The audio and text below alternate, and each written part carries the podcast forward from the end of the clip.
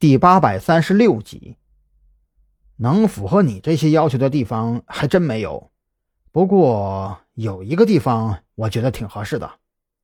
陈刚如此说着，从办公桌的底层抽屉里翻找起来，良久之后，拿出一个未封口的档案袋，递给张扬。这个是西郊沙场资料。这个沙场在去年因为运输车辆压坏了附近几个村庄的道路，和周围村民发生了冲突之后就被查封了。目前呢，老板还在跟附近几个村子打官司，所以呢，沙场就处于被查封的状态。沙场距离周围村庄有多远呢？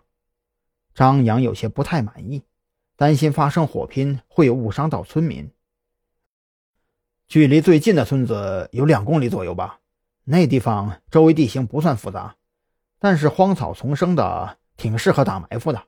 而且沙场内一马平川，随便几个狙击手就能掌控全局了。陈刚越说，就越觉得这地方挺合适的。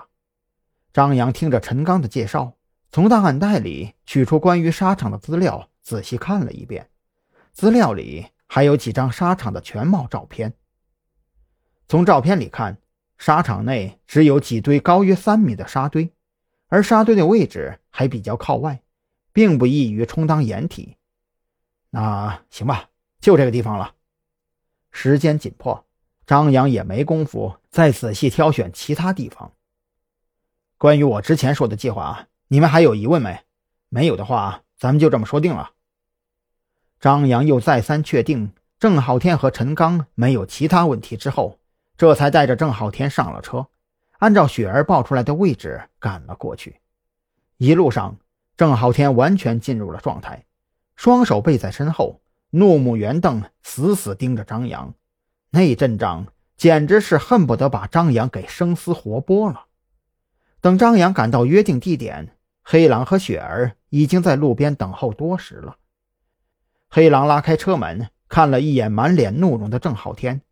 目光在他身后的手铐上停留了一会儿，看到他手腕被手铐磨出的印痕，这才放心的点了点头。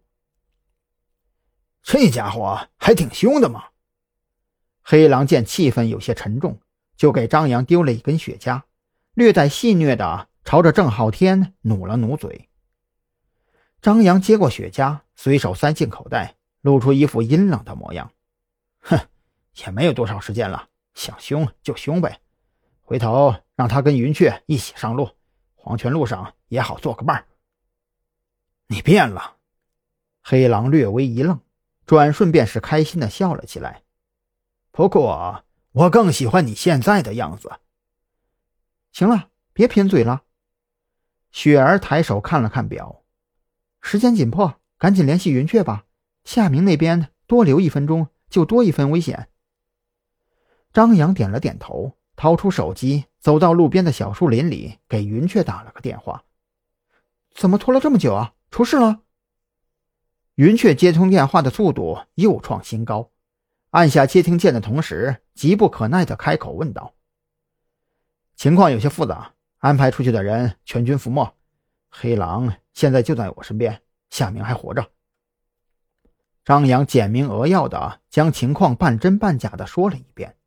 然后没等云雀继续发问，就接着说道：“现在黑狼还没有反应过来，但是我这人手不太够用，你带着人来东江县西郊的沙场，记得把那个郑明一起带过来。”“嗯，你要做什么呀？”云雀顿生警醒，他觉得张扬的安排有些太过于突兀了。我一路追击黑狼，从山南市追到东江县，最终。在刑警郑浩天和热心市民郑明的帮助下，黑狼被我击毙。